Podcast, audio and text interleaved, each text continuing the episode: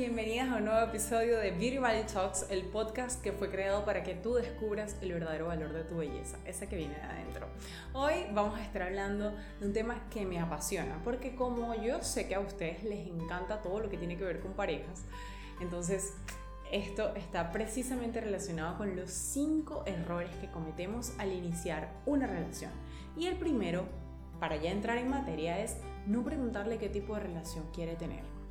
Sé que la falta de confianza en nosotras mismas, la vergüenza que sientes, te da pena, no lo conoces suficiente, no sabes cómo hacerle la pregunta, evita que sepas qué quiere él.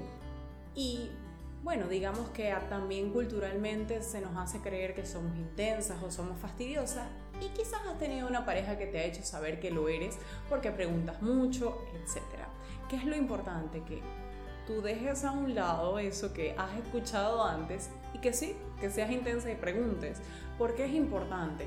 Porque si tú no preguntas lo que quieres eh, saber de ese vínculo, y por ejemplo tú quieres una relación seria, pero él quiere una relación casual, nunca se lo preguntaste, nunca lo hablaron, va a haber un momento en que va a haber una diferencia significativa entre lo que ambos quieren y al final uno de los dos, que es el más comprometido emocionalmente, el que termina sufriendo. Si puedes evitarte este sufrimiento, entonces evita el dejar la conversación de la pareja eh, y de lo que él quiere tener a un lado y tráela a la mesa. En segundo lugar, no saber su estado civil puede ser un error grandísimo.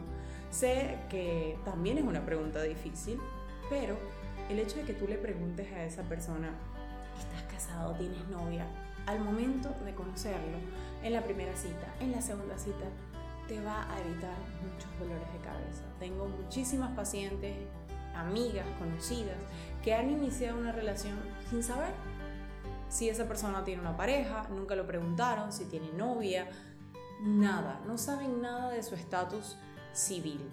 Y esto representa un problema cuando ya te enamoras, porque te enamoraste de una persona que de repente está comprometida emocionalmente y no puede tener un vínculo contigo. Entonces, importantísimo en las primeras citas preguntarle cuál es su estado civil.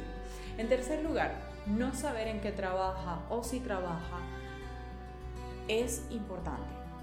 Preguntarle. ¿Ok? Yo sé que quizás para ustedes Nuevamente el tema de la vergüenza, es que no sé, no quiero preguntarle eso, puede ser una pregunta incómoda. No es una pregunta incómoda, es una pregunta incómoda eh, si tú la consideras incómoda y si haces que sea incómoda, pero dentro de la naturalidad de la conversación tú le puedes sacar el tema de qué trabaja, si trabaja, qué hace, a qué se dedica, qué le gusta.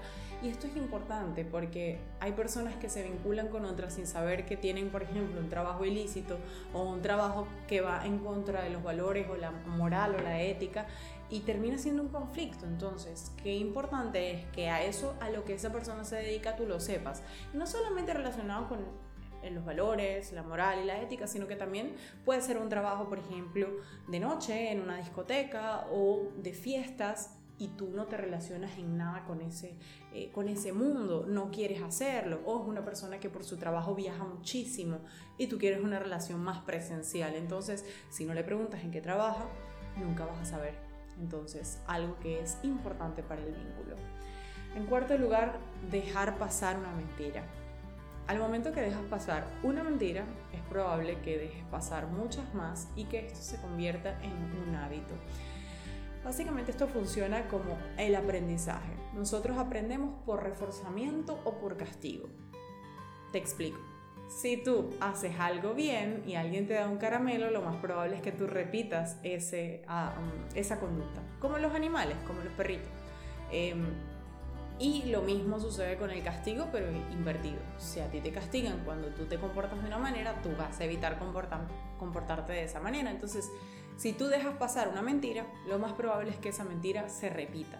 Y no quieres estar con alguien que te esté mintiendo. ¿Por qué? Porque uno de los pilares fundamentales de una relación es la sinceridad.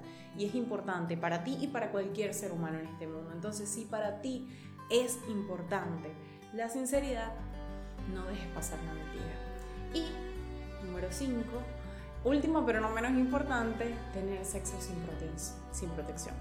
Sé que no soy tu mamá, sé que esto puede sonar como del siglo XX, pero es importante que tú mires a tu futuro. El no tener sexo con protección con alguien a quien tú no conoces, con alguien cuyo eh, historial sexual desconoces, si tiene alguna infección de transmisión sexual, si hay riesgo de embarazo de tu parte, etcétera, etcétera, etcétera, eh, puede ponerte en una situación de riesgo, en una situación en la que tengas que tomarte una píldora de emergencia, en una situación en la que tengas que pasar por un susto, en una situación en la que tengas que estar yendo constantemente al ginecólogo, en la que tengas que preocuparte por tu salud. Y al final es importante que sepas que sexo con o sin protección es tu decisión, pero siempre va a ser una prioridad que tu sexualidad la ejerzas de manera saludable, segura y placentera. La responsabilidad es parte de lo que nos toca y está muy relacionada con nuestro amor propio. Así que cuando estés conociendo a alguien o estés iniciando una relación, evita tener sexo sin protección. Esos son los cinco errores que no debes cometer al iniciar una relación y que usualmente hacemos. Así que ya los conoces, trata de ponerlos en práctica y si te gustó, déjanos un like, suscríbete, comenta y nos vemos en una próxima edición de Virtual Chats.